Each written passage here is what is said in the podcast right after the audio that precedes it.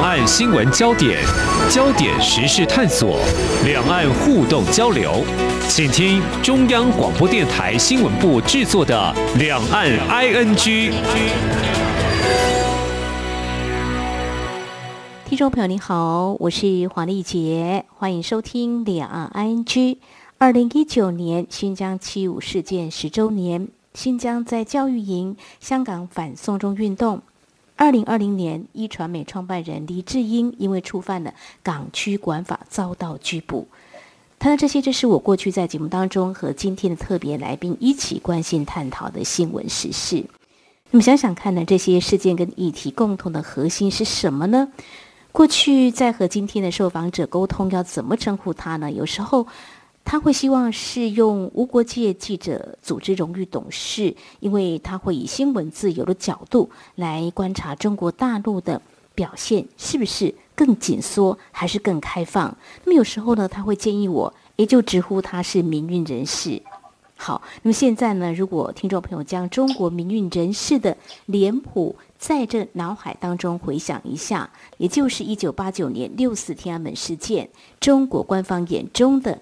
异议人士，你会想到哪些人呢？六月四号，过去这几年每逢这个日子呢，我总会邀请一些相关人士来谈谈这个议题。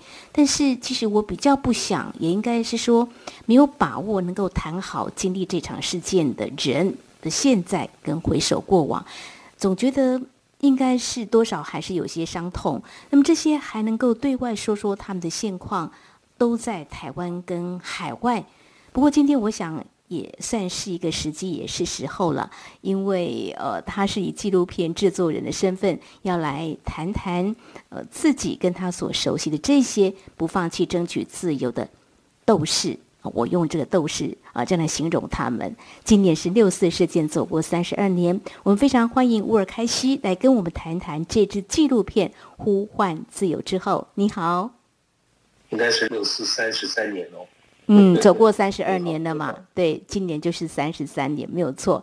我想这个时间点对你来说是，嗯，绝对不会有任何误差。对我们来说，有时候还得翻找过去的这个记录。谢谢您再提醒，三十三年。对，那谈到这个也是要回忆过去。中央广播电台在一九八九年的时候，有节目主持人声援。这场血泪事件，那么他是台湾民众心中永远的好朋友孙越叔叔。几年前我去访问他的时候，他还特别提到啊、这样一段过往。哦、他还跟我提到说，哎，当时有一首歌，你有听过吗？词曲创作者还特别为这起震撼许多国家的民主抗争创作了历史的伤口。那么有数十位的台湾歌手就大合唱。现在如果说听众朋友还有机会听到，其实啊、上网。把关键字打上“历史的伤口”，还是可以听得到，还是很揪心、很震撼人心啊哦。不过呢，就在两年前，我们央广还特别企划了这支纪录片，就是《呼唤自由》之后，今年终于完成。为什么会愿意接下这个任务？因为简单来说，这可不是好像好久不见的同学会，呃，期待欢喜相聚这种很单一的心情，是应该非常复杂的。谢谢黄小姐。呃，这个当初跟央广在谈到这个想法的时候，也其实也是跟他们提到说，想制作一部跟灵异相关的纪录片的时候，那我呢就，呃，首先是跟好朋友，也是台湾的国宝级一位导演林正盛，得过柏林影展的这个呃英雄导演这样的一个身份，我们常常在聊做一部电影。我一直想谈的一个话题就是自由，那么刚好央广呢也有这样的一个想法的时候，我跟林导演谈到我说，我们应该也许争取来拍这一部。那么我提的这个想法呢，就是来对自由这个话题，由我们这些曾经为自由付出过啊，谢谢您用“斗士”这个词啊，我想我的这些好朋友们在电影里边。出现的这些好朋友们，一个都可以，呃，很适当的来接受这样一个名词啊。所以我当时跟领导有讨论的时候，他觉得，哎，这个想法不错，嗯，所以他也欣然愿意接受来出任这部片子的监制。那么呃，要由我来担任这个制片人，因为制片人的工作里边包括跟导演沟通，包括呃整合资源。我以前也并没有呃拍过电影，但对于拍电影这件事情，当然是很有兴趣，也很有呃向往，所以有这样一个机会呢，那我就提出来说，我们拍一个东西叫做《呼唤自由之后》。后来也是跟。导演跟央广他坐下来讨论以后，也决定用这样的一个片名。为什么叫呼唤自由之后呢？就是呃，诚如您所讲的，这不是个同学会，就是我想要通过一部片子呢，啊，让这些曾经为自由呼唤、为自由奔走、为自由付出的这些人，在今天流亡在很自由的地方，嗯嗯啊。美国呀、法国呀、英国呀、台湾啊，反而是这种就是自由是非常充分的地方的时候，可能会让我们对自由这个话题有一些更深刻的思考。哎，我知道我自己有，那其实跟一些好朋友私下聊的时候，大家当然也都有，嗯，所以呃就觉得这个角度呃这个题目啊都很适合。于是刚好央广也想要拍一部跟中国命运有关的这么一部纪录片，嗯嗯，我们可以说一拍即合吧，所以的话就有了这么一部电影的这样的一个过程，用了差不多就像你讲两年时间左右，现在终于这部片子，嗯。呃拍出来，呃我们大家看过以后呢，嗯，每一个在这个片子里边受访的人看完了以后，也都感觉。讲出了他们心中想讲的这个意思，所以对此我作为一个制片人也觉得还蛮高兴的。嗯哼，谢谢制作人哦，你勾出他们心里头。讲出最内心最真诚的话哦。好，我简单告诉听众朋友，这支纪录片总共记录了有十位人士。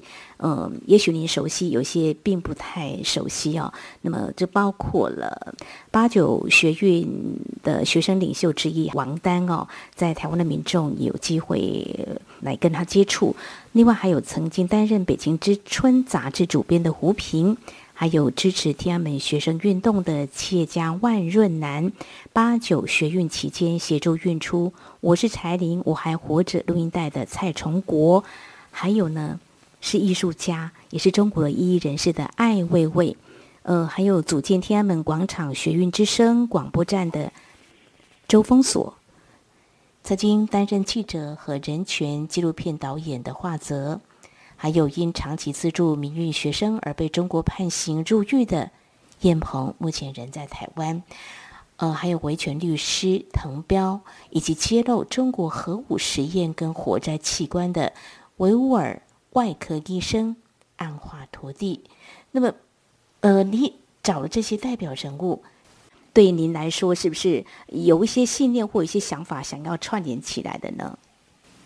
好，首先您刚刚的介绍。也非常清楚啊，也很精准。这些人每一个人都有特殊的这么一个连接。嗯，首先我找到他们一点都不难，都是我的好朋友。那么我在找这些人的时候的思路其实是有几个角度，一个呢是时间轴，那就是天安门这个运动作为一个中间点，因为这是我们都有参与的啊。那这个参与的这场运动的之前，就是中国在八九。年之前所发生的一些抗争啊、努力，那在这里边，像蔡崇国、胡平就很重要的，可以给我们做一些这个介绍。嗯，那么当然，因为也就是年龄啊、经历啊各方面也很充分的，像是万润南也可以给我们做一些介绍。嗯嗯嗯。而天安门这场运动呢，之中投入的王丹、呃周峰锁这些，当然就是是跟天安门有直接关系。那我觉得天安门之后，在中国发生的各种各样继续前赴后继的这样的一个一个自由的呼唤，我觉得很值得让世人了解。那当然我们知道后来的艾未未啊，然后维权人士滕彪啊、华泽呀这些，就都是后把酒。但安华是因为时间上的原因，我想在这部片子里边的话，你会觉得这位维吾尔人士为什么会嫁？当然跟维吾尔现在的这样的一个呃悲惨的命运有直接的关系。但是更重要的，我觉得是安华这个人对呃中国的政府的这个暴行啊，无论是在核试验方面，还是在呃器官活摘，尤其器官活摘这方面，我觉得这部片子也一定要也提到，就是让我们在。呃，了解每一这些自由斗士的这个抗争的同时，你一定要让呃观众能够了解我们所抗争的那个对象它是什么样的，中国一个政府和共产党政府是怎样的。所以对我来讲是有这么一个角度的。这十个人每个人都很精彩，所以呢，其实呼唤自由之后这个项目呢。是个人的短片，每一个人呢，他是一个都有一部片子，是。那么这一个呃，大概十分钟左右啊。那么除了这个十分钟左右的每一个人的故事之外，我想这是一个很好的切入点。嗯哼。呃，观众朋友们如果想要了解的话，可以在央广的官网上面可以找到这十个人的每一个人的短片。看完这十个人的每个人的短片，当你也很认识了这十个人以后，回过头来再看，就是一部长片。我们把这个十个人的故事，根据呃这个我我作为制作人，然后同时也是这部片子的编剧啊，我跟导演杨正新导演共同编剧，然后我们呈现出来的这个故事呢，那就不再是只是十个人的单独的故事，而是一个时代的呃一个缩影。对这个时代留下来的，给我们每个人心中的这个话题，就是自由到底是个什么东西？我想，像我在台湾的好朋友燕鹏，他也是在这个片子里边。那后来对他成为牧师，那他对于自由的理解、想法等等都非常清楚。嗯哼，是。但是长片是看完短片之后再看长片会更精彩。是非常谢谢啊，这是有这个自由的一个思路。我们问这些人，也问我们自己：自由啊，到底是什么？它的含义是什么？我想就是透过这些在八九民运之前，还有当时跟之后流亡海外的一些人士哦。那刚才提到了一些。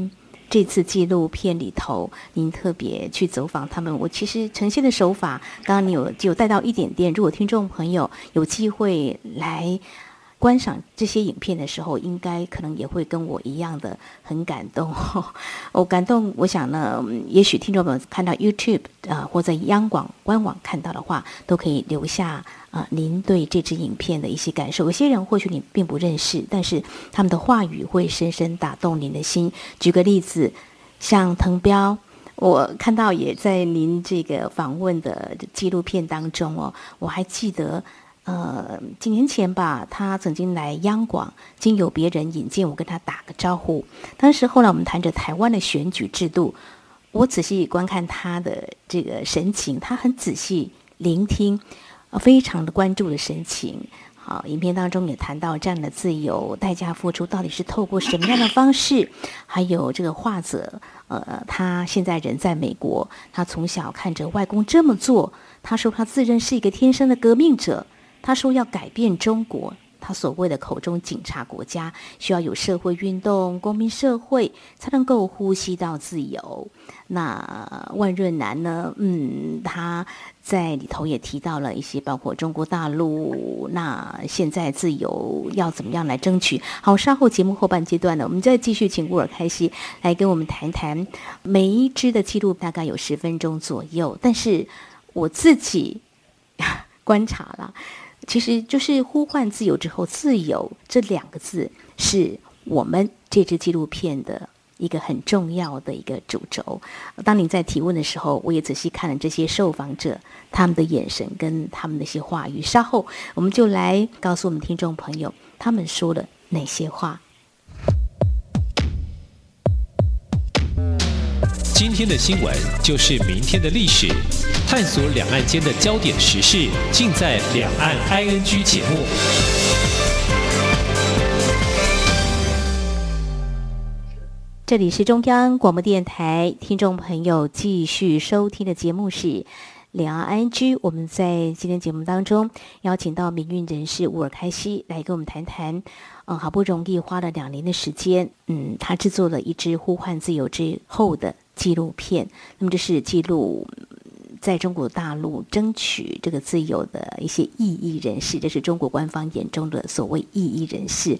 这支纪录影片在啊六四的前夕，我想呢，有机会让大家可以看到，可以听到。我觉得是具有意义的哦，呃，只要关注中国大陆的在自由民主的这条路上所走的，以及未来我们对他的期盼，我们真的还是要问，就说自由还是可以期待的吗？所以在这支纪录片当中，我们看到您呃，在跟你所熟悉的这些朋友斗士哦，都会问，嗯，那自由到底是什么？是？有哪些的层面？我想每个人的坚持信念不尽相同。总结大概是有哪些？有些是觉得不会受到任何的桎梏的，就是很思想的、很精神上的层面。有些是我必须在包括创作啦，或是在我的新闻方面，一定要有所谓的自由度。那这十位的自由斗士，他们怎么样来看待所谓的自由呢？我想他们每一个人的回答其实都很精彩，我很喜欢像王丹的回答。他说：“自由这个东西，就是你在去追求自由的过程之中的各种障碍，把它拿掉就好了。把它拿掉，就是我们每一个人面对的这个在追求自由、在呼唤自由过程之中感觉最强烈的一部分。”嗯嗯，这个说法其实也很让人一想就明白了，就是你往往是在。你想要自由，但是那个障碍会让你提醒你你没有自由。那么啊，就我们这些把自由当做是生命基因的这样的人的话，就会觉得要把这个障碍拿掉。好几位朋友都在受访的时候举了这样的例子啊，这个例子呢，其实我个人在以前天安门出来的时候也都讲过。那这个例子呢，我想也许是我们这些异议分子感觉最强烈的。嗯，尤其是到了自由世界，就感觉最强烈。我们都把自由用空气来比拟。嗯哼，就是它是一个，你如果拥有自由的时候，你会忘记你拥有自由。就像你拥有空气的时候，你你不会每时每刻在呼吸的时候想着说啊，我在呼吸空气。是，不是？只有在自由被剥夺的时候，只有在就像只有你在窒息的时候。你才意识到空气的珍贵，所以同样就是在被剥夺了自由的时候，你对自由的感受的话，会特别的真切。我在问这十个人的问题的时候，都是围绕着自由这个话题。嗯哼，我首先询问他们的第一个感觉就是：你什么时候开始感觉到自由这是这个概念？什么时候感觉到它的珍贵？嗯，什么时候开始有自由这样的意识？啊，那每一个人的回答都很精彩。有一些人是不愿意被欺骗，感受到被欺骗的之后，哎，就更加有那种自我的意识的形成。嗯哼哼。那有一些呢是来自于家人对他们的一些提醒，而且每一个朋友，我发现他们都有各种各样不同的呃思想启蒙，来自于。他们的阅读，呃，就是当你感受到自由的呃匮乏的时候，某些阅读会让你产生对自由这个概念的深刻的这个思考。嗯，无论是周峰所所在他的访谈之中提到《伊索寓言》哈，嗯，那么像王丹提到的苏联异域人士这个论文集，甚至像对蔡中国这样的人来讲的话，活在。这个共产党的宣传、毛泽东思想等等这样的宣传之下，他甚至在马克思主义的著作之中都能找到批判中国共产党专制的一些言论。那么，当然，我后来会再问的一个问题就是：你今天你活在一个有自由的社会了，嗯哼，我们在流亡，那在这种时候，你对自由的沉淀和反思是什么？我觉得这部分容我卖个关子，我觉得 希望大家呢就好好看，尤其是长片。是，我想在台湾呼吸自由的空气很稀松平常，或许很多人不觉得有什么珍贵的哦。但是举个例子啦，像我是新闻的从业人员，大概三年前的时候，在香港反送中运动，呃，风起云涌那个时候，刚好有个机会从香港进到广东，而那个时候感觉，我觉得那是一种你有比较，你才知道说自由是多么的可贵。光是网络的自由度，就让我有很深刻的一种感受。好，在这个纪录片当中，其实您还会问他们，呃，到底后不后悔？哈，其实问得很直接啦。其实他们争取捍卫自由。他们就这样大声说出来，而且我想，就是对抗体制，我觉得他们都还蛮勇敢，用自己不同的方式，可以说他们当一种武器吧。不管怎么说，他们都告诉你不会后悔。这个是我听了之后，我觉得还蛮感动的，因为怎么说了，不管是他们现在人在台湾，或者是海外，中国大陆他们。现在回不去了，没有办法回去。但是他们还是要把这个话说得很大声哦。呃，你问他们这些话的时候，呃，你有没有很讶异他们的某些的回答？其实也让你自己没有想到说，其实还是有那么令人感动跟震撼的。我想，我问到大家，就是为自由呼唤自由而付出这个代价，你们有什么看法？其实倒没有直接的问他们，你们后不后悔？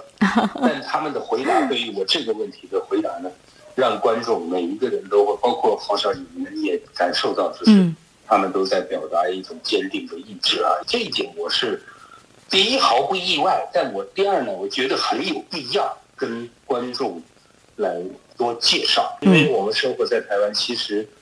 我常常会被问到，呃，你后不后悔？我想，很多台湾朋友问我这个问题的原因，我猜是他们难以真正的切身的感受，就是作为一个异议分子，作为一个呼唤自由的，谢谢您用的这个词叫斗士，好了，嗯，可是要付出这么大的代价，面对这些代价，每一个人就生活在自由的这个环境之中的这个人们。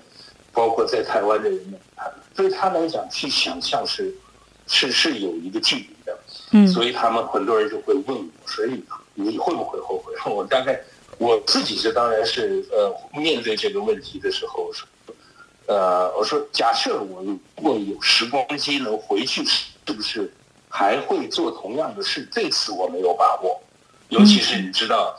呃，死了这么多人呢，然后自己几十年见不到父母啊，等等。嗯嗯。但如果这个问题是问你后不后悔的话，一点都不后悔，我一点都不后悔。嗯。那我相信我的这些伙伴们也都是，他们对于付出的这个代价的话呢，呃，苦难呢，都是因为你是个自由斗士。那你是个自由斗士这件事情，这是个自由斗士，就是一种最大的回馈。所以这种回馈让我们时时处在一种信仰啊、呃、宗教或者是呃找到那种心灵归宿的那种愉快的感觉。你可以感受得到这些付出了很个人的很大代价的人们，在这部片子之中，他的那种坚定、那种坚毅、那种对于自己是一个自由斗士这件事情的一种快乐。你在台北办的特映会。啊，网络上跟朋友介绍以后看过的人都有感受到，呃，这一点，我觉得这个是我们的呃成功的一个呈现。嗯，我觉得你真的很不简单。我要这么说的原因是，因为你毕竟是经历这个八九民运，你自己本身就是一个参与者。呃，但是你在拍摄这部影片的时候，到底？呃，你制作人的心境跟面对这些好朋友吧，你所认识的人，到底要抽离的呢，还是跟他们一起有一种情感的一种交集呢？这个是我在观看这些影片的时候，我自己也在想，如果是我的话，会怎么处理？谢谢你帮我们做这种角度的处理。好，最后要谈的是回不去中国大陆的您跟他们这些自由斗士，现在看到中国。已经是全球第二大经济体，而且现在是啊，大家都知道跟美国在争霸中国大陆，美国也好像也感受到这个中国大陆的某种程度的威胁。那包括中国大陆向外说很有自信的说，在中国是享有所谓的中国全过程人民的民主的。对于走向自由，你们还怀抱着希望吗？我想，共产党的宣传是没有没有什么价值的。嗯，呃，连就是完全呃被共产党的这个宣传搞得非常兴奋激动的这些五毛粉红，他大概也不相信共产党所说我们在中国是有自由的这句话。所以五毛粉红常常会。